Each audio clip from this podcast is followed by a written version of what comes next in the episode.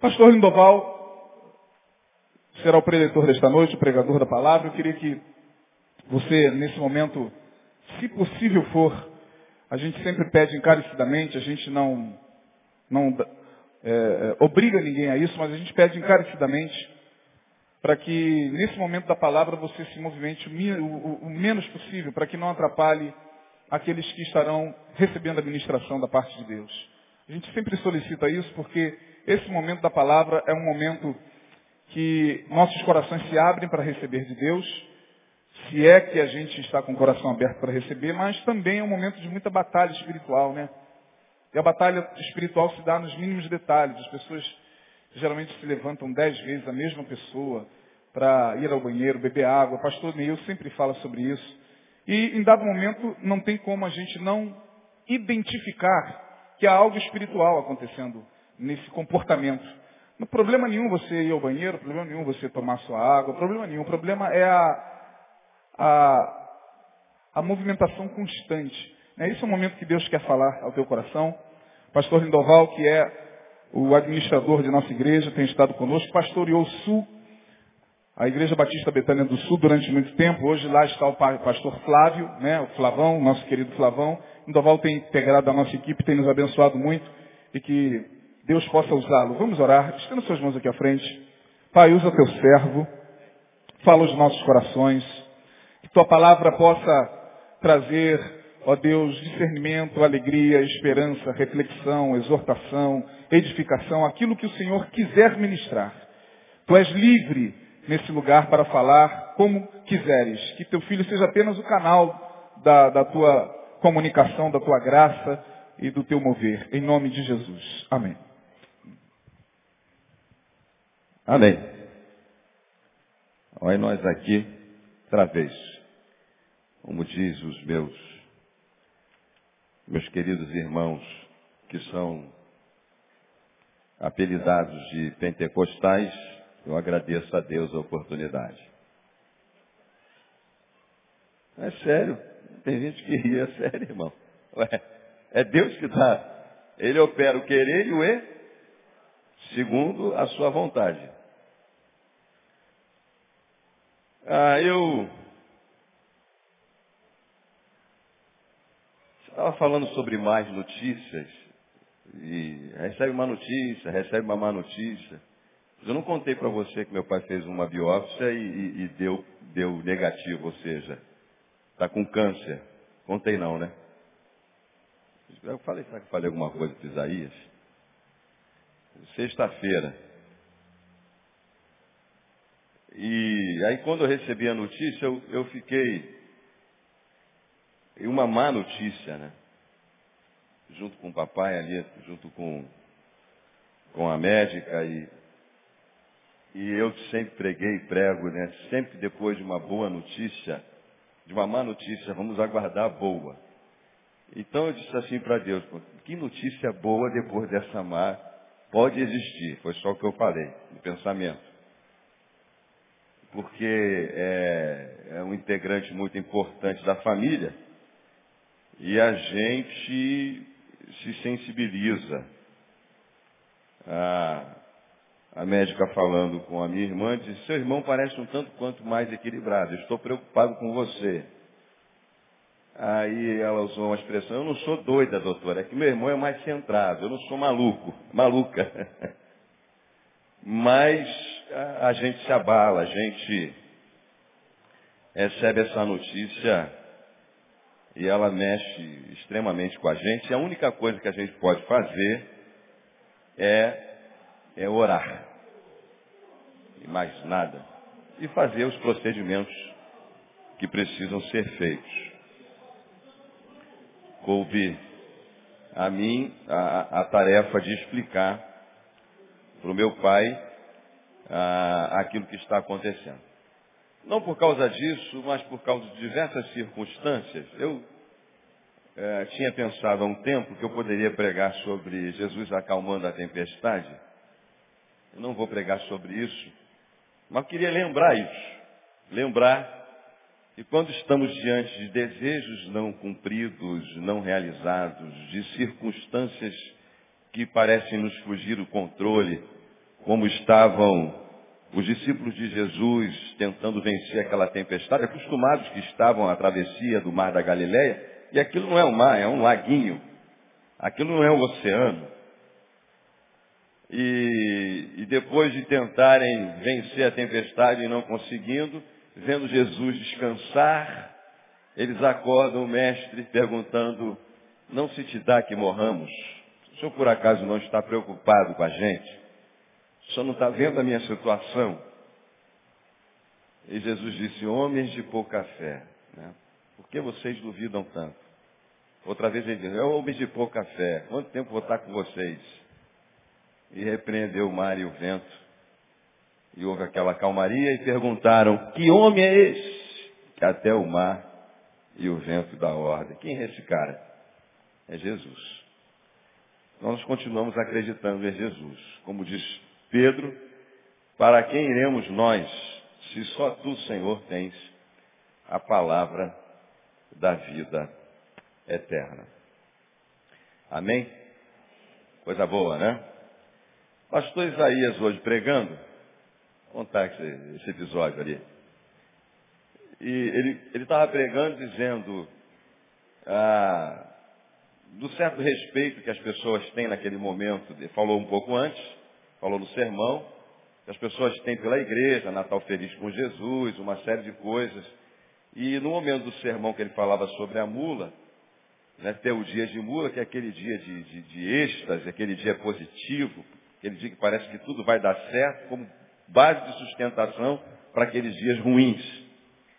E ele falava que às vezes a morte chega, e conseguiu, e usou isso como exemplo, a sua própria vida, quando ele caiu, e podia ter caído de cabeça, vitimado pelo seu cachorro, que o empurrou da escada, e ele então bateu com o ombro, está com dor de ombro, mas não está com dor de cabeça. Não quebrou nada. E aí ele estava falando, tem hora que a morte vem, nos cerca, a gente nem vê. Está ali, e Deus diz, morte, ó, sai fora, passa adiante. E Deus vem nos protegendo, nos livrando, e a gente nem tem noção disso. Sabe, eu estou ali sentado, nesse mesmo ambiente, nessa mesma ambiência, alguém me chama ali no canto, como costumeiramente, por diversos motivos, acontece durante a reunião, você não fica sabendo. Aí me chamaram ali no canto, tinha alguém querendo falar com o senhor. Alguém, alguém que milita em outro exército lá de cima, pediu que descesse um dos seus subordinados, para dizer que tinha um, um cidadão lá, ah, com a arma na cabeça, para morrer, mas como ele disse que veio para ser tratado pelo centro de recuperação que está lá em cima, que tem vínculo com a nossa igreja, eles então mandaram alguém que fosse lá ver se é realmente, para não executarem o menino. Aí o rapaz disse assim, senhor, senhor quer ir lá? Eu disse, não, eu não vou. O senhor tem medo? Não, não é questão de medo, é porque eu não conheço. Eu já subi lá várias vezes. Então eu vou chamar aqui a pessoa responsável, liguei para a pessoa responsável para ir lá e fazer essa averiguação. Eu não estava, inclusive, entendendo nada. A pessoa estava tão agitada, doida para matar o cidadão. E o pastor Isaías pregando aqui, ó morte e tal, não é chegada a tua hora. Liguei para. Aí eu estou ali sentado lá da Adriana. Aí compartilhei com a esposa dele que falou com ele em casa. Agora, coisa engraçada, está acontecendo lá fora, ele nem sabe. E a pessoa foi lá e a pessoa foi, foi liberada realmente. Era uma pessoa buscando auxílio, refúgio, mas desconhecido. Avisado que foi que não era para subir sozinho, era para vir para a igreja primeiro. Era para vir para a igreja para ouvir a palavra. Subiu, e graças a Deus não, não aconteceu nada, foi um livramento. Amém? A gente fica feliz por Deus ter preservado a vida de mais alguém. Pois é, mas uh, existe um texto, Atos dos Apóstolos, no capítulo 9, se você quiser abrir a sua Bíblia e mantê-la aberta, Atos capítulo 9, que também fala sobre ameaças de morte, sobre homens que tem o desejo de matar. E esse matador que consentiu na morte de Estevão era um homem chamado Saulo. Diz o texto bíblico em Atos capítulo 9 que Saulo, suspirando, respirando, ameaças e mortes, foi até o sumo sacerdote, foi até o sacerdote, pediu cartas para as sinagogas de Damasco, eles tinham todo um vínculo, a, a, a religião judaica já estava toda misturada com os poderes do, do governo romano. Para ir a Damasco, caso encontrasse alguns do caminho, que caminho é esse? Do caminho de Jesus, os conduzisse preso. Alguns ele viu morrer. O jovem Saulo. E lá vai Saulo, não na sua mula, talvez no seu cavalo, em direção com uma comitiva, um grupo de homens, para Damasco, para prender, levar preso esses arruaceiros perigosos cristãos que a única coisa que fizeram na vida foram morrer por aquilo que acreditavam. Eu gosto de pensar e de dizer que a, a, a humanidade produziu muitos líderes de todos os tipos. Líderes que na maioria mataram pelos seus ideais. Jesus morreu pelo seu ideal. Não matou ninguém. Os que o seguiram morreram também. E, e nesse caminho, encaminhando para Damasco, diz o texto bíblico que ah, o, subitamente ah, um resplendor de luz do céu é, cercou, veio sobre ah, aqueles homens que estavam ali, sobre ah, ah, especificamente Saulo, que ouviu uma voz dizendo, Saulo, Saulo, por que me persegues? Saulo então diz, quem és tu, Senhor? Eu sou Jesus, a quem você está perseguindo. Perseguindo alguém que ele achava que tinha morto e tinha ficado morto. E não estava mais vivo. Ele ficou cego, não surdo, mas cego. E aquele que era um homem sábio, um homem destemido, um homem perigoso, agora tem que ser carregado, porque tem que ser carregado pelas mãos. Se uma pessoa já é cega de nascença, ela está acostumada com cegueira, ela consegue, com a ajuda de alguns aparatos, uma bengala, andar sozinha. Se você ficar cego subitamente, se você não tiver ajuda de alguém, você vai bater, vai cair tudo quanto é buraco. Até dentro de casa, se faltar luz, não tiver uma luzinha, você tropeça em objetos que estão fixos lá um tempão e você esbarra neles. Paulo então tem que ser conduzido para Damasco já não é ele mais indo. O texto bíblico diz que ele ficou três dias sem comer, três dias de jejum e oração. E Deus então usa um homem chamado Ananias, que em visão, Deus chega em visão a Ananias e diz assim, Ananias, eu quero que você vá a, a, até aonde está Damasco onde está um cidadão chamado Saulo, porque ele está orando. Eu quero que você vá lá e impõe a mão sobre ele para que ele torne a enxergar.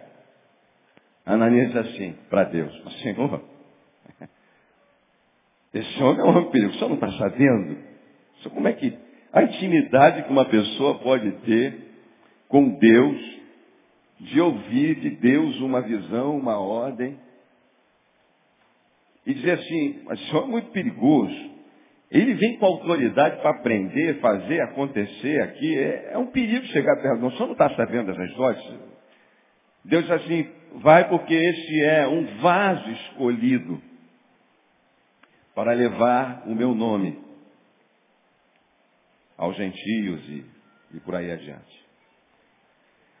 E o, há um um versículo chave desse texto que diz assim, e viu um homem entrar e impor-lhes as mãos para ficar curado. É, Saulo, olha lá, Atos capítulo 9, Atos capítulo 9,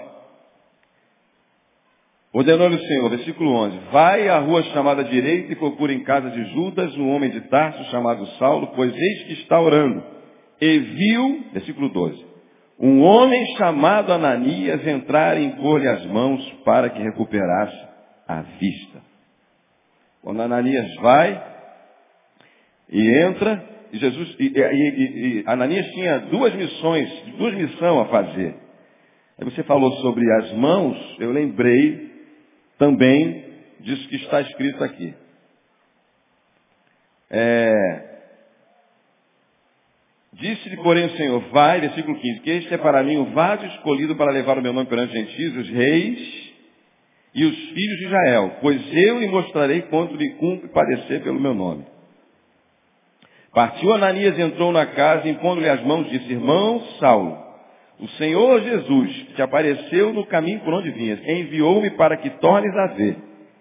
Tornes a ver, fisicamente, e seja cheio do Espírito Santo.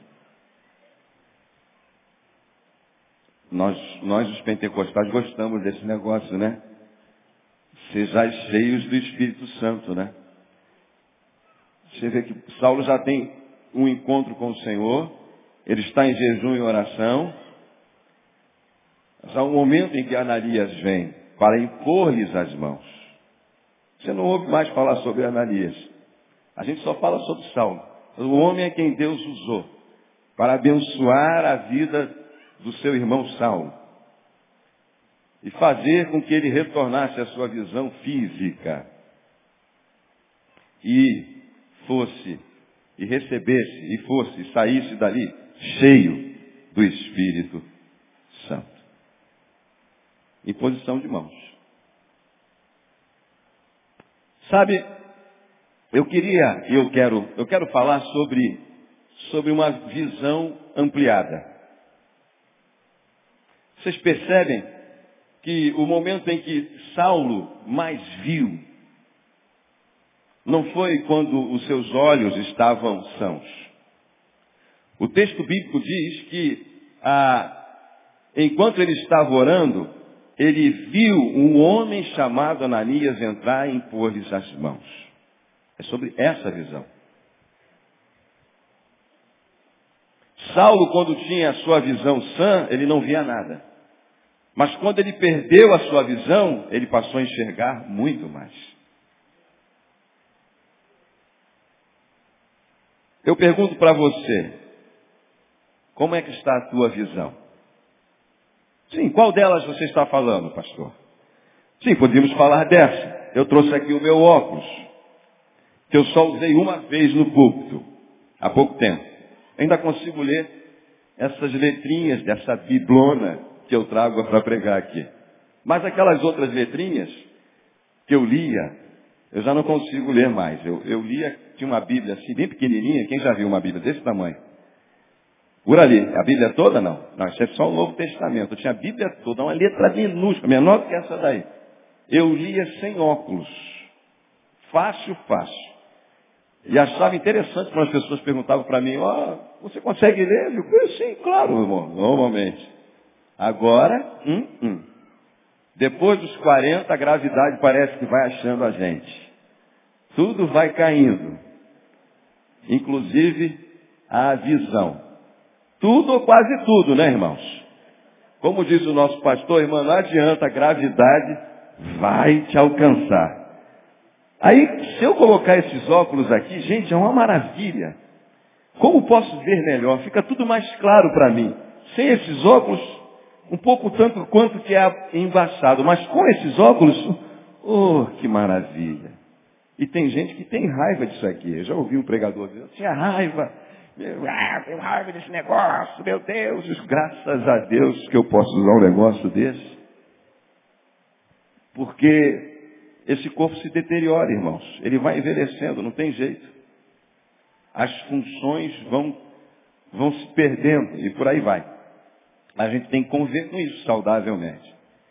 Eu pergunto para você, como é que vai a sua visão? Você está enxergando bem? Você está enxergando bem?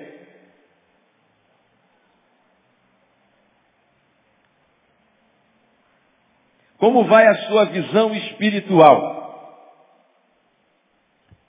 Sabe, eu, eu, eu estava olhando um pregador, um pregador muito famoso. Aí ele, aí ele chega, ele chega no, no para pregar, Senhor, meu Deus, como o pessoal gosta disso. E agora, Senhor, e fundo musical. Fala em fundo musical, cadê o irmão do, do teclado ali? Tem ninguém no teclado não, para tocar o teclado hoje não? Um irmãozinho no teclado, por favor. Cadê o irmão no teclado? O fundo musical, meu Deus do céu, por isso que está faltando alguma coisa. Mão no teclado. Esse faz tudo, né? Toca baixo, teclado. Isso, irmão, vai tocando alguma coisa aí. Olha só. Porque agora eu ordeno dois anjos naquela porta, mais dois naquela, três naquela outra, que segue esse lugar. E nego, aleluia, oh meu Deus. Aí o povo se pressiona. Mas a Bíblia diz, queridos, que os anjos do Senhor acampam-se ao redor de todos que o já estão. Agora eu pergunto para você, qual de nós que aqui está agora está vendo essa realidade espiritual?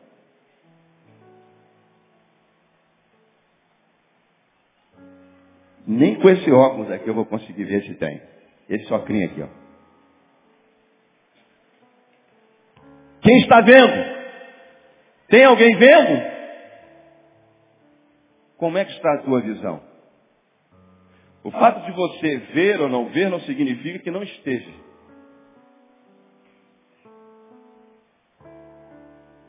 Aí nós vemos histórias como aquela história de Balaão que, que foi chamado para amaldiçoar o povo de Israel por Balaque.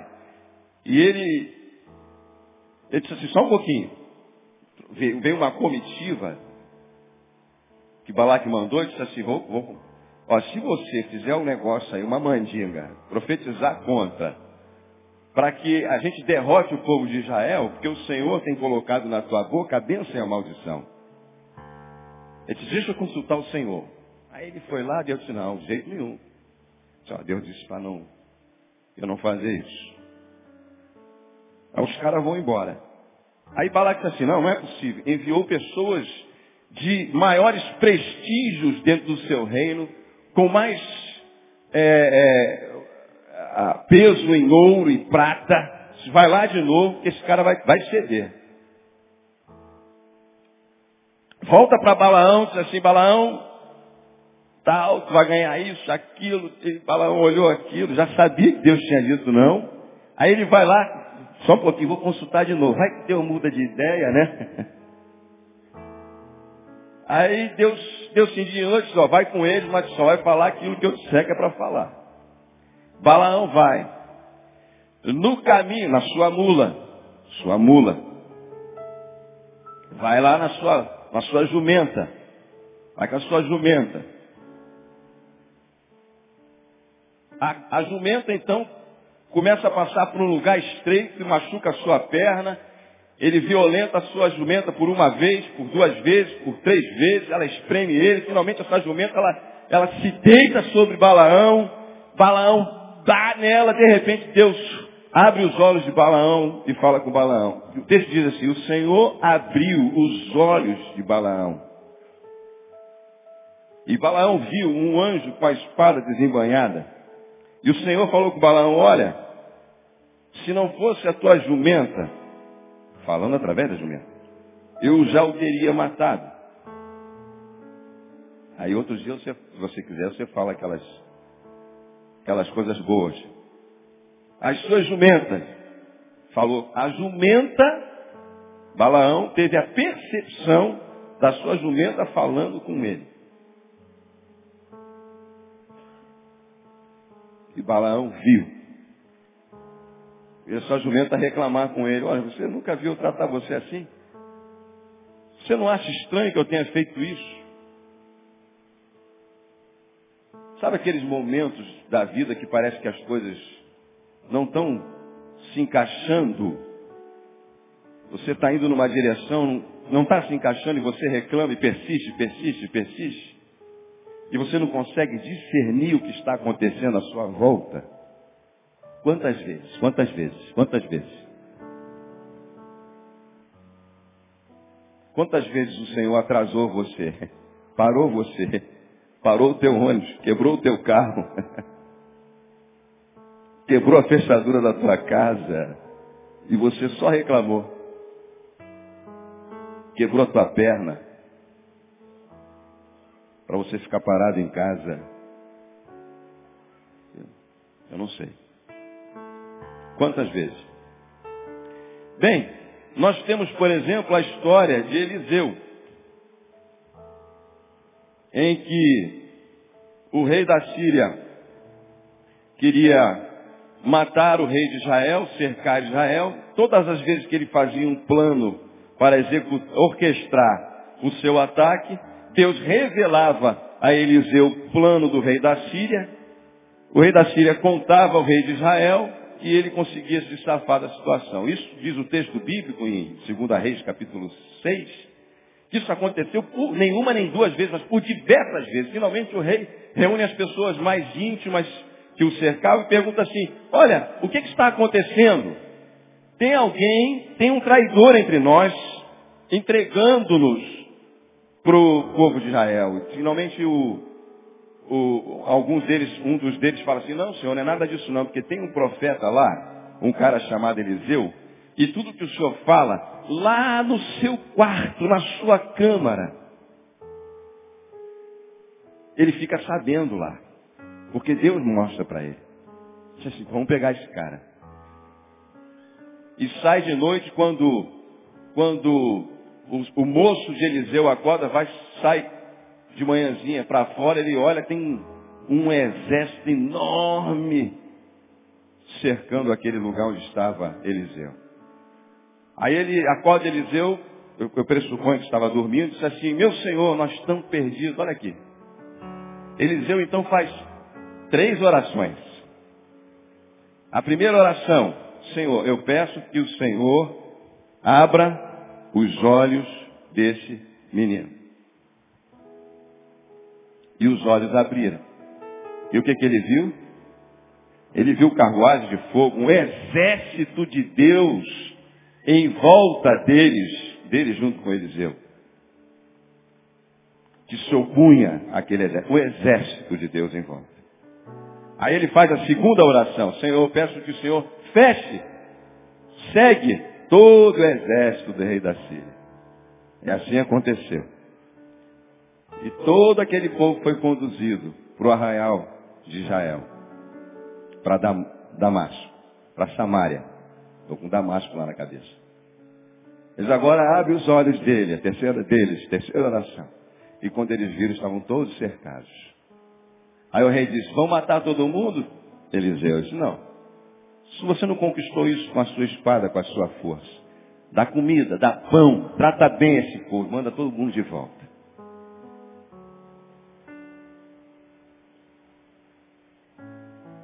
Eu queria saber se nós que aqui estamos, estamos entre aqueles que estamos dispostos a pedir a Deus que abra os nossos olhos espirituais. Eu queria saber se você que está me ouvindo hoje está entre aqueles que precisam ver além. Para deixar de temer para deixar de se concentrar. Eu gosto quando eu ouço aqui do púlpito, não se concentre no problema, se concentre na cura. E a cura está em Jesus.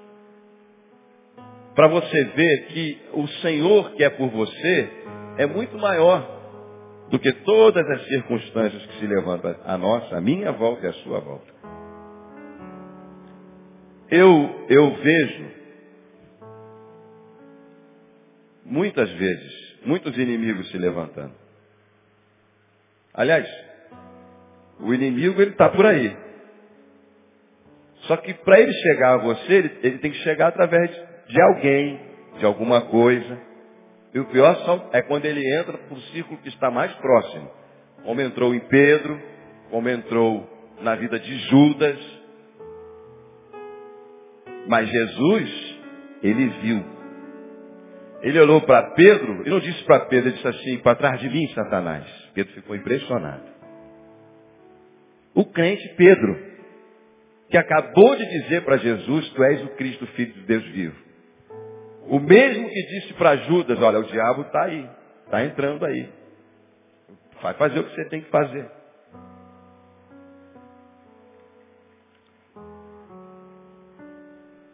Nós vemos também a história de, de, de Samuel quando vai ungir a Davi. Vai lá na casa, Jessé e tal. Você vai me ungir um novo rei. Samuel vai.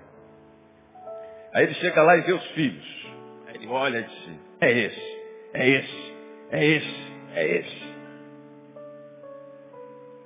Deus diz, não, não é, não é, não é, não é. Tem, tem mais algum filho? Ah, tem um tal de Davi. Então traz ele. E Deus disse assim, são visões, irmãos. Deus disse assim para Samuel, é esse. Porque eu, Samuel, eu não vejo como vocês veem. Eu vejo diferente. O Senhor não vê como os homens veem. Como você tem visto as pessoas? Como você tem visto a vida? O Senhor vê diferente. Sabe, tem um, tem um, um primo, um parente nosso lá que mora na rua onde a gente mora, um parente distante, ele é primo da família. Ele é quase como se não fosse da família. E ele, ele não é crente, ele tem todos aqueles comportamentos ruins que o não crente tem. Bem aflorados. E ainda por cima ele, ele é chegado a um batuque. Ele é chegado a um saravá. E aí tem os crentes escandalizados porque o pastor Lindoval pede para ele, ele, lavar. Ele, ele tem um lava-jato, ele lava o meu carro. Só ele não lava o carro. Porque outra vez que ele lavou o carro do fulano, aconteceu um negócio tal. Pastor, é o perigo, crente falando comigo. Esse, esse, por duas vezes, por discriminação dos crentes que estão na rua, diz assim, eu não sei porque um dia ele me, me, me convidou para comer um pedaço de carne. Ele estava fazendo churrasco na rua. Carioca faz churrasco na rua, coisa legal. Aquele churrasquinho, né? Churrasqueirinha, bifinho. Aí, pastor, quero pedaço de carne aí, pode comer que isso aqui não está consagrado não. Eu digo, pô, cara, não estou nem preocupado com isso. Come aí, pastor. Tá bom, cara, eu já estou satisfeito, eu acabei de almoçar. Não, pega um pedaço de carne, eu não estou com medo. Não, você vai ficar com medo. Não, não estou com medo. Não, porque tem uns crentes aí tudo com medo. Os caras estão com medo. Olha, eu não leio a Bíblia. Mas a gente sabe, ele dizendo, oh, que quem crê em Deus, se crê, não tem mal que pode pegar, né? Só se você crê. É, né, pastor? Os crentes estão tudo com medo aí, até comi um pedaço de carne. Pedaço de carne. Digo, tá bom, cara, dá esse pedaço de carne. O pessoal quer ver, não quer ver o, mas não quer ver o camarada. Quem vai mostrar o amor de Deus com um cara desse? Se você, quando vai almoçar no restaurante, você pergunta qual é a religião do cara para comer no restaurante, está tudo consagrado. Dentro do restaurante tem mais de tudo quanto é lugar. Sabe? Besteira nossa. O cego Bartimeu também viu mais. Senhor, filho de Davi, tem compaixão de mim. Ele era cego. O que, que ele viu? Ele viu um Cristo cumprido, que era cumprimento da promessa, que tinha poder de curá-lo. Ele era cego. E os discípulos a caminho de Emaús, depois da ressurreição de Jesus, caminhando desanimado a caminho de Emaús. Diz o texto que, de repente, Jesus se, se emparelha com eles, Jesus ressurreto, depois da ressurreição, e começa a caminhar com eles, e pergunta assim para eles, por que vocês estão assim, tão tristes? Uma depressão terrível, uma tristeza. Está ruim, está chato caminhar com vocês. Oh, tem um forrasteiro, tem um desconhecido, tem um desinformado. Você não sabe então que pegaram Jesus de Nazaré, Mataram ele, um homem bom, um homem que fez tanta coisa mal. A gente pensava que ele que ia, ia ser o cara que ia remir Israel tal. Pegava ele, matava. Já é terceiro dia, ó, tem umas mulheres aí que disseram que ele ressuscitou. Se foram ver, Nós sabemos não esse negócio aí, que será de história. E Jesus caminhando com eles. Caminhando com eles. Caminhando com eles. Chega aonde eles moram. E aí eles chegam para Jesus sem ver que é Jesus. Diz assim, fica conosco, porque já é tarde e o dia declina. Jesus entra na casa deles, senta com eles. E na hora que Jesus parte o pão, eles eram alguém que viram, estavam juntos, comeram juntos com Jesus, ou na multiplicação dos pães em algum momento. Mas quando Jesus parte o pão, diz o texto bíblico, que eles viram que era Jesus. E Jesus depois sai dali para outro lugar. Eu até perdi uma canção desse negócio. Fica conosco, Senhor. Fica conosco, Senhor. Porque já é tarde. Porque já é tarde. E o dia declina. Porque já é tarde porque já é tarde e o dia declina. Fica conosco, Senhor. Mas eles não sabiam que era o Senhor. Por que viram? Por que não viram? Porque viram. Como está a sua visão? Pergunta para o irmão que está do teu lado aí. Como é que está a tua visão? Você está vendo? Os anjos do Senhor acampam-se ao redor. Pergunta para o teu irmão, você está vendo alguma coisa? Diz assim, eu não estou vendo nada. Você está vendo alguma coisa? Ao redor de quem? De quem? Teme. Você está vendo? Eu não estou vendo. Saulo não estava vendo. Balaão não viu. Os discípulos a caminho de Emaús não viram. Bartimeu viu, era cego. O ladrão que estava na cruz, um viu, o outro não viu. O que viu disse, Senhor, lembra-te de mim quando entrares no teu reino. Ninguém viu. Alguém disse que esse, esse ladrão teve mais fé do que todos os discípulos que andaram com Jesus, viram todos os milagres. Mas quem, em olhando para Jesus, na sua humanidade, sangrando na cruz, morrendo, diante de dois salteadores, ninguém via um rei que tinha um lugar, que ia para esse lugar e podia ser lembrado. Lembra-te de mim quando entrares no teu reino. Ele viu mais? Ele viu muito mais. Como é que está a sua visão? Bem, a minha visão vai razoavelmente bem, essa aqui. Eu posso enxergar um pouco melhor com isso. Quem sabe você esteja enxergando um pouco melhor do que enxergava. É verdade? No momento que nós, quando nós aceitamos a Jesus, quando nós nos encontramos com Jesus no caminho de Damasco, eu gosto de lembrar que luz demais cega. Tem pessoas que têm um, um dom tão exagerado, se é que pode se dizer, de evangelismo, né, que elas jogam uma luz tão grande sobre o cidadão que está nas trevas que ele fica cego. É, ficar no escuro um pouquinho para você ver o que acontece aqui depois quando chega. Quando, quando a luz vem. Que você, por alguns momentos você não vê nada. Viu e não viu. Porque viu, porque não viu. Eu queria dizer para você que Saulo não viu porque a, a sua religiosidade impedia que ele visse. A sua religiosidade, a sua concepção religiosa, essa verdade que ele tinha, que ele trazia, não permitia que ele visse que Deus estava em Cristo, que Deus em Cristo havia ressuscitado, que a manifestação poderosa do Deus de Israel estava na pessoa de Jesus, a religiosidade dele impedia com que ele visse além. Nós costumamos enxergar muito daqui da, do mundo espiritual pela lente, pela ótica da religiosidade que nós fazemos parte. E até julgamos as pessoas. Sabe? Se a gente pergunta assim para a pessoa, de que igreja que você é? Se é um pentecostal, quando você diz assim, eu digo assim, você é pastor? Eu sou pastor. Pastor de que igreja? Pastor batista. Aí o cara diz assim, então é pentecostal, ele é pentecostal. Pois é, ele olha para você assim, esse aqui não acredita no poder de Deus, não acredita no Espírito Santo, não acredita no dom de línguas, não acredita em palavra profética. Ele já tem uma imagem predeterminada de você, pela ótica da religiosidade.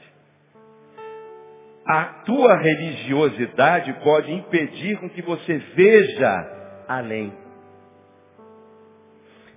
Houve um dia que eu estava vindo com um amigo meu, mas amigão, um brother, que está aqui, voltou para o Rio de Janeiro, ficou uns 10 anos e pouco lá no sul, um doutorando em teologia, um doutor, hoje já doutor em teologia, e nós, eu tinha, nós estávamos voltando de um café, de uma reunião de café de pastores, e eu vinha conversando com ele, como a igreja de Jesus está tão capenga, e eu, eu falava sobre Efésios, sobre ah, os ministérios dentro da igreja, o ministério pastoral, o ministério profético, apostólico, evangelístico, como a igreja está capenga, como ela deixa de crescer, como nós aprendemos errado através da nossa própria dominação, porque eu cresci lendo nas revistas de escola dominical que os apóstolos eram só os doze, e aquele outro depois que foi escolhido para ficar no lugar de Judas.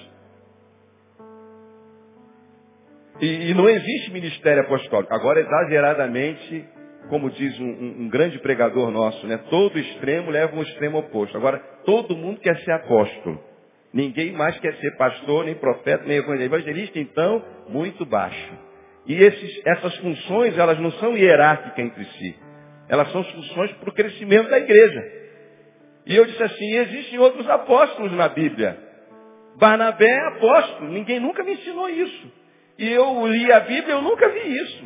E esse doutor em teologia disse assim, discutindo comigo, ele disse assim, se você me mostrar que Barnabé é apóstolo, eu mudo de opinião. Eu não sei se ele mudou. Eu disse, ah, então tá. Então eu peguei minha Bíblia em Atos capítulo 14, versículo 14, e antes que eu chegasse no versículo 14, porque eu não sabia que estava no versículo 14, eu sabia que estava no capítulo 14. Como minha Bíblia tem a letra grande, talvez ele enxergasse um pouco melhor que eu, ele correu os olhos e disse, ah, caraca, Barnabé é apóstolo. Digo, sim, porque ele leu a Bíblia tantas vezes, e talvez mais do que eu, muito provavelmente, e não sabia disso. Porque a religião dele colocava sobre ele uma lente. Uma lente que o impedia de enxergar ou o permitia enxergar até o grau que lhe é colocado. O que impedia Paulo de ver a Jesus era a sua religiosidade. Você está entendendo isso? Pois é. Eu eu era mais cego do que sou hoje. Eu era muito mais. Mas bota cego. Houve uma vez que eu estava numa vigília de oração e eu fiz a seguinte oração. Eu estava no meio de uma luta tremenda, uma luta, e a gente sabe que a luta não é contra a carne, nem contra o sangue, mas contra os principados e potestades, que estão ao nosso derredor. Estão, você vê? Mas estão. Aí eu disse, essa luta é meio injusta, porque eu não posso guerrear com um fulano. Eu me lembro de um pastor que conseguiu resolver uma parada dentro da sua igreja da seguinte forma. Ele chamou o cara e disse assim, irmão, o negócio é o seguinte. Nessa história que o irmão estava, o irmão estava incomodando. O irmão estava incomodando. Desse jeito que o irmão está fazendo, eu não, eu, não, eu não vou poder ficar conversando com o irmão, não. Mas do jeito que você está fazendo, é no braço que tem que resolver. E no braço a gente pode resolver. Nós vamos decidir isso no braço agora. Bom, o cara ficou com medo e foi embora da igreja. Ele resolveu. Ele resolveu o problema. Mas a luta não é contra a carne, porque se fosse contra a carne, a gente podia contratar um lutador, um cara, podíamos ficar, estamos aí, meus filhos estão estudando lá com, na Academia Betânia, né? Então vamos nos preparar para artes marciais, vamos ficar espertos no boxe, né? Dar uma de Anderson Silva e pá! Ela não é, ela não é física, ela é espiritual. E as armas são espirituais. Tem armas. E não é uma lança, não é uma espada, não é uma bala de 38, não é uma escopeta. Não. As armas são espirituais, mas a luta existe. E eu disse assim, essa luta é injusta, porque eu estou levando, eu estou apanhando direto. E eu disse para Deus, então eu quero ver um pouco mais esse negócio que está em volta. Eu queria que o abrisse os meus olhos. Isso deve ter aí seus oito anos atrás, por aí. Aí lá no meio, lá no, no meio da vigília, eu disse assim, deu um negócio seguinte, senhor, deleta meu pedido. Pedi mal. O senhor faz o seguinte, o senhor só me mostra aquilo que eu precisar ver, porque se eu for ver esse negócio todo, eu acho que eu posso ficar maluco. Já tive notícia de muitos que ficaram. Então, o senhor faz isso, eu tenho controle. Mas se o senhor achar que eu tenho que ver, eu quero ver. Por que vemos? Por que não vemos? Nossa religiosidade impede. O que mais nos impede de ver? Verdades preconcebidas. Nossas, adquiridas pela sociedade, pela religião, não, não interessa. Qual era a verdade dos discípulos a caminho de Emaús? A verdade era a seguinte, Jesus morreu. E quem morre, morre. Então, a verdade de um Cristo que havia falecido há três dias, não é, é, a verdade concebida, não permitia a eles que pudessem ver que Jesus estava caminhando ao seu lado.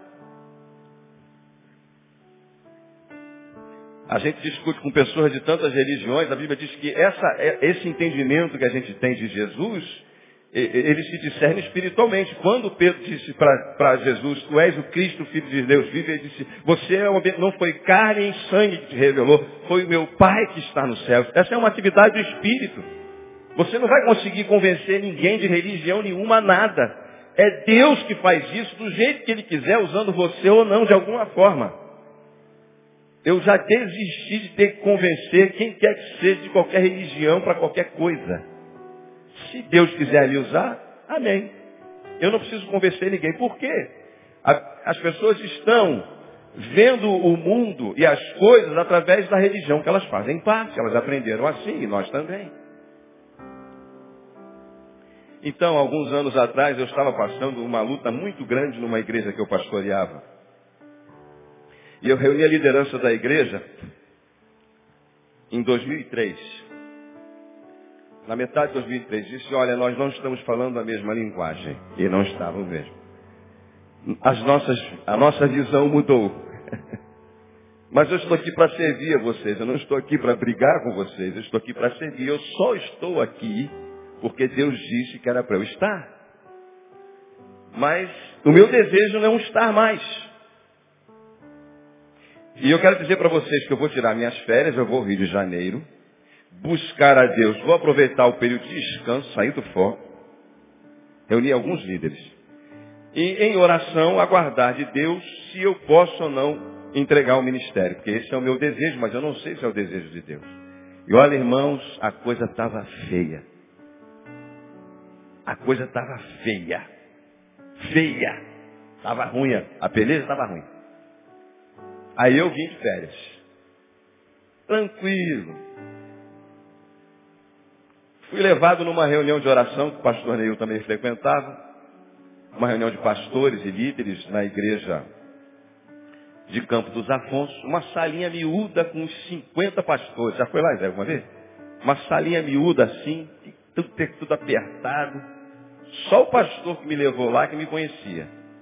E o Neil, pastor Neil, de vez em quando. Estou lá eu sentado na reunião, pessoal conversando, tratando os assuntos pertinentes, e aí houve um momento de oração.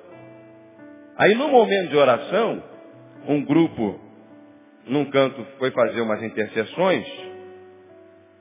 O pastor que me levou só disse assim, olha, olha, vamos orar então pelo pastor Lindoval, porque ele está lá no Rio Grande do Sul, e tal, tal, vamos interceder também pelo ministério dele. Aí o outro, ah, quem mais tal, foram os quatro.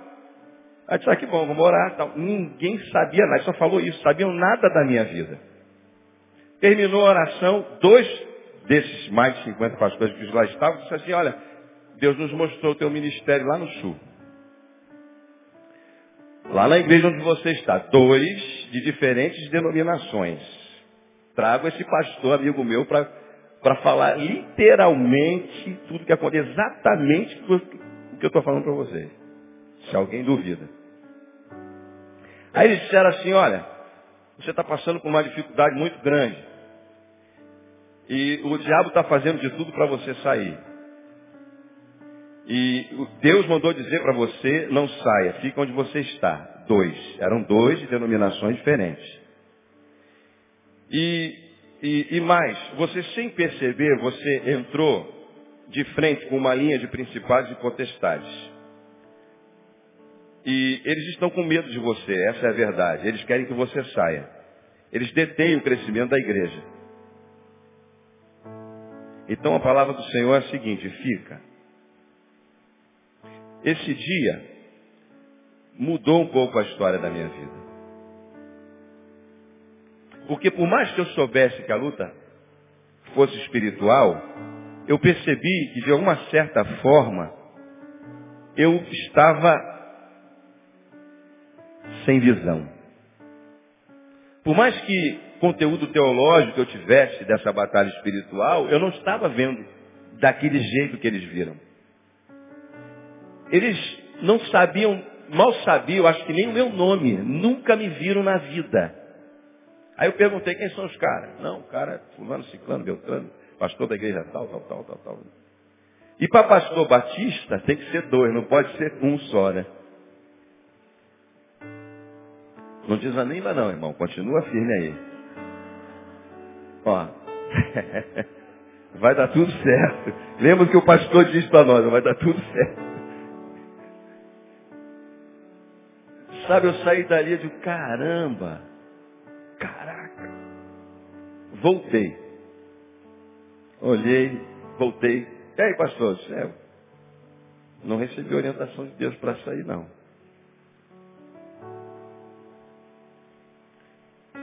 Tive que ficar por mais algum tempinho.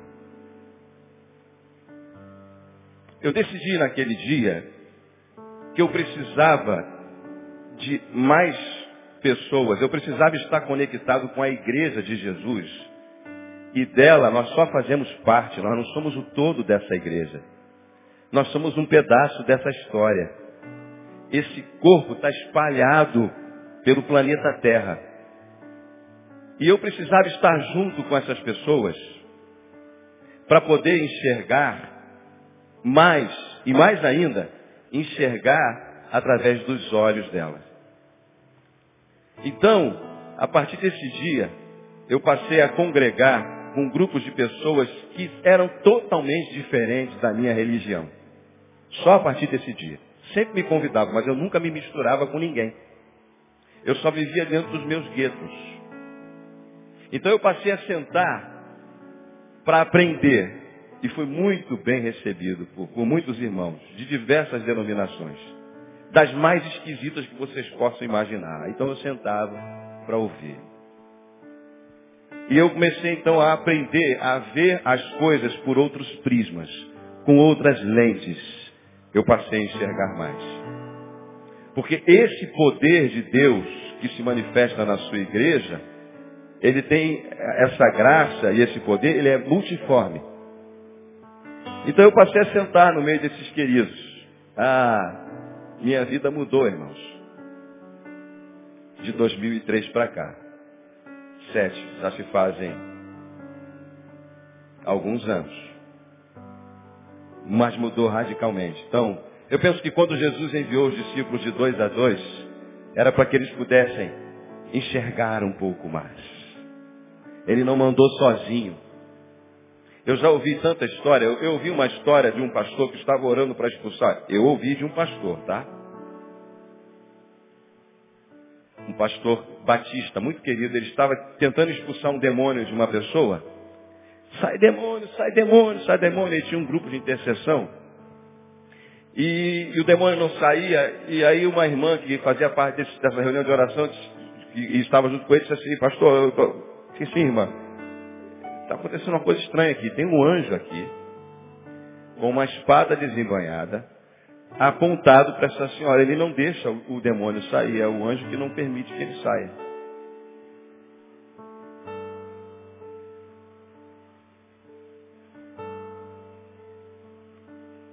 Para que, que eu fui contar isso?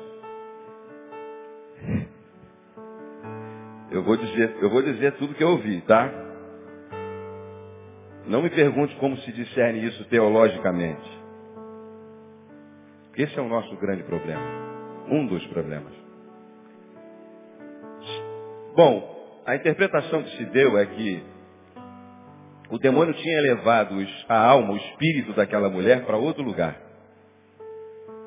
Ela estava fisicamente ali, mas espiritualmente ela não estava mais.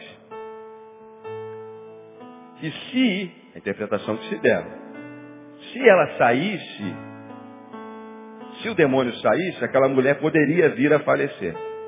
Então o anjo estava lá impedindo que isso acontecesse, até que se trouxesse de volta, mas não havia discernimento para isso. Quando aquela mulher voltou, ela voltou ofegante, ofegante. Ela disse, era isso que aconteceu, eu não estava mais aqui. É, irmãos, eu já andei em muitos lugares, eu já ouvi muitas coisas. Agora, você que é um bom batista, como eu sempre fui, vai procurar na Bíblia para discernir isso teologicamente, para saber se é verdade, mentira. Isso é problema seu. Eu faço que nem Maria, porque quando o anjo chegou para Maria e disse, você vai ficar grávida sem você ter contato com o varão, ela não fez como a gente, alguns de nós estamos fazendo agora. Ela guardou tudo no seu coração e ficou quieta. Se o Senhor está dizendo que vai acontecer, eu faço que nem Maria, irmão. Aquilo que eu não sei, eu ouço e guardo no coração. Porque se eu ler esse texto que está aqui com os meus olhos, com o meu ensino, com a minha razão, com a minha lógica, com as lentes da denominação que eu faço parte, da igreja que eu faço parte, eu não vou ver tudo que Deus quer que eu veja. Então, eu era mais cego do que sou hoje. Muito mais, mas muito mais cego. Você sabe por que, que você vê isso aqui branco? Ela é quase branco, né? Isso aqui quase branco. Isso aqui branco. Azul. O branco é a absorção de todos os raios. Se você passar essa luz por um espectro, o que, que você vai ver? Vai dividir a luz e você vai ver as cores do, do arco-íris. Aquele arco-íris é aquela luz branca que passa pelo espectro da água que a luz tem uma velocidade, a, a, a, água diminui essa velocidade quando essa luz passa, foi assim que eu aprendi, e você divide aqueles, aquelas, aquele, aquele raio e você consegue ver as cores dessa luz branca. Se essa luz for vermelha, esse branco que está aqui, você não vai mais ver como branco, você vai vê-lo vermelho. O preto é a absorção de todos os raios. Ele não reflete a luz, você o enxerga preto por causa disso.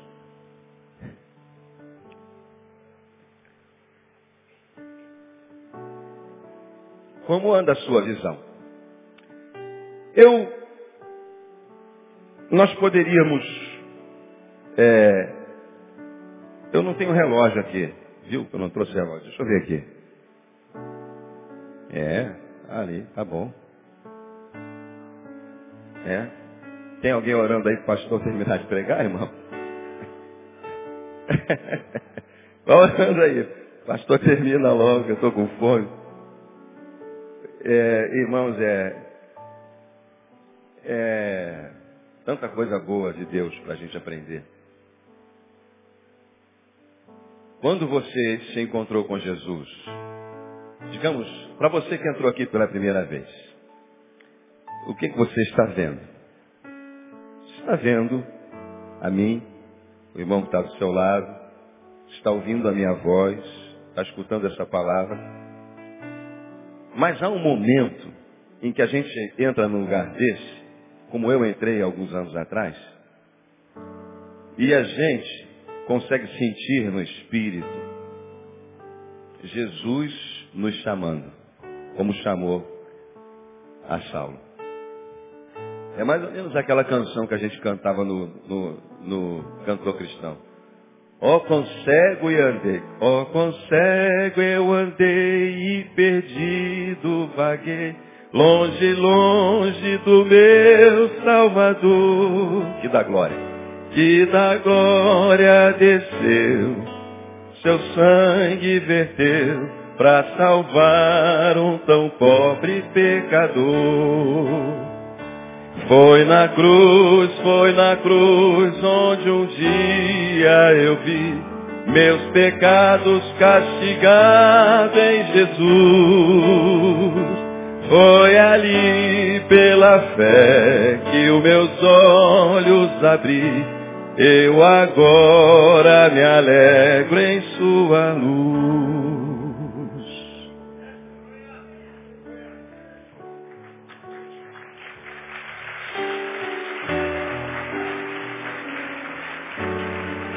É, é o dia que os nossos olhos foram abertos nós vimos um pouquinho mais e decidimos deixar nossos pecados, pelo menos alguns deles, né?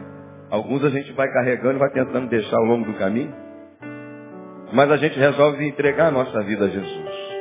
Porque a gente já não vê mais no meio da multidão um monte de gente que está olhando para a gente, a gente sente o nosso coração pulsar como o coração daqueles discípulos a caminho de Emaús e diz que eles disseram um para o outro assim, realmente você não viu quando ele falava e quando ele narrava as coisas que já estavam profetizadas a respeito dele próprio, o nosso coração parecia aquecer por dentro, alguma coisa se movia por dentro, mas a gente não estava vendo que era ele, mas quando ele partia o pão, era ele. E nós vimos. E alguma coisa vai comichando dentro do teu coração, que você na realidade já entrou aqui sabendo que você precisa de Jesus, você só precisa ter a coragem de declarar, o, declarar Ele Senhor e Salvador da sua vida.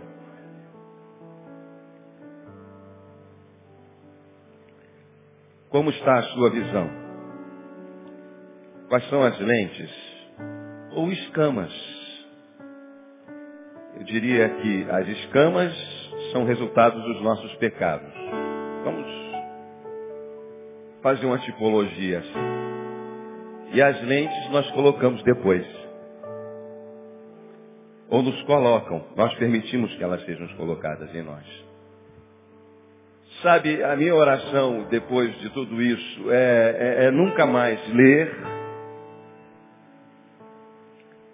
nada, absolutamente nada, dentro das minhas próprias concepções teológicas, filosóficas, racionais. Nós somos tão bons, tão treinados em pegar um texto bíblico, relacionar com outro texto bíblico, fazer uma tipologia é, fazer um bom sermão e ver um monte de coisa. Você vê o que você quiser. Você abre a sua Bíblia, você vai encontrar todas as verdades dos desejos do teu coração. Você vai encontrar o que você quiser. Você vai ouvir o que você quiser. Nosso espírito, nosso eu interior tem olhos, tem ouvidos, tem sensores muito, muito, muito maiores do que essas percepções físicas que nós temos, o tato, o cheiro, a visão, o paladar.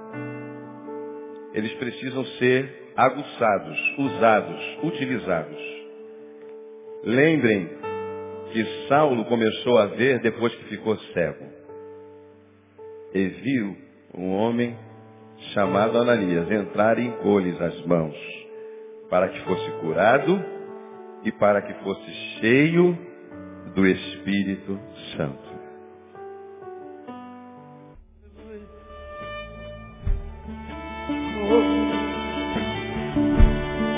Ia morrer hoje está aqui entre nós. Aquele foi salvo lá.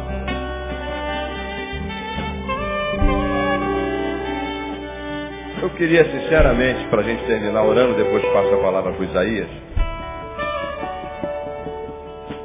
queria que você, se você está entre aqueles, gostariam de dizer para Deus, não para olhar tudo, mas para olhar um pouco mais. Quem sabe para parar de ter medo, de murmurar, de reclamar, de achar que Jesus está dormindo.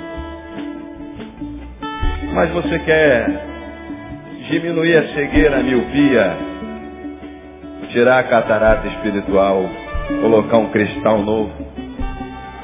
Eu creio que pela oração isso possa ser recebido, ministrado. Você que não quer ficar lendo a Bíblia com a tua, com o teu próprio pensamento teológico, doutrinal, batistal, religional, sei lá o quê. Mas você quer dizer para o Senhor que o Senhor quer, por mais que seja duro a visão que Ele quer para você, que você quer ver, que a verdade dele pode ser maior do que a sua.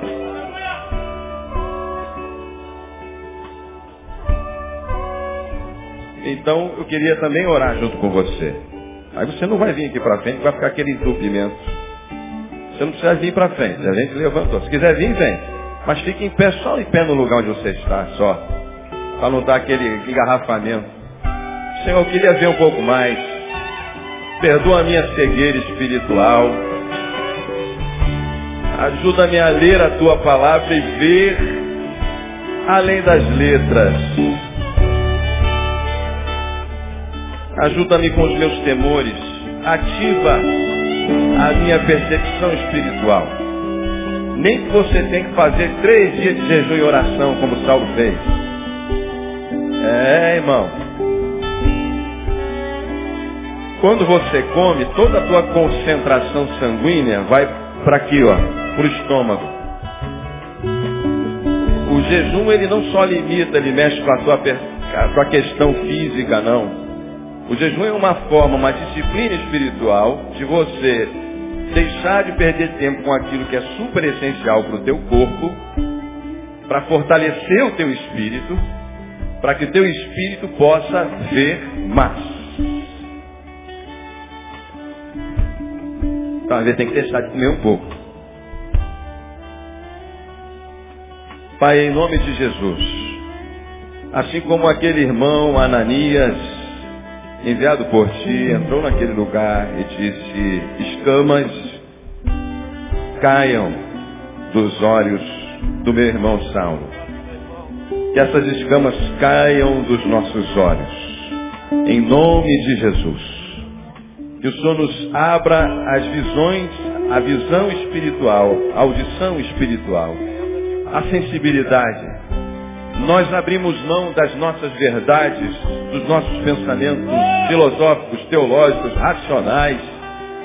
Nós queremos receber aquilo que vem do Senhor, como o Senhor quiser revelar para cada um de nós, da forma que o Senhor quiser, do jeito que o Senhor quiser, através de quem o Senhor quiser.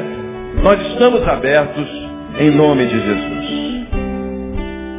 Ó Deus, a tua palavra diz que os céus manifestam a tua glória e o firmamento anuncia as obras das tuas mãos.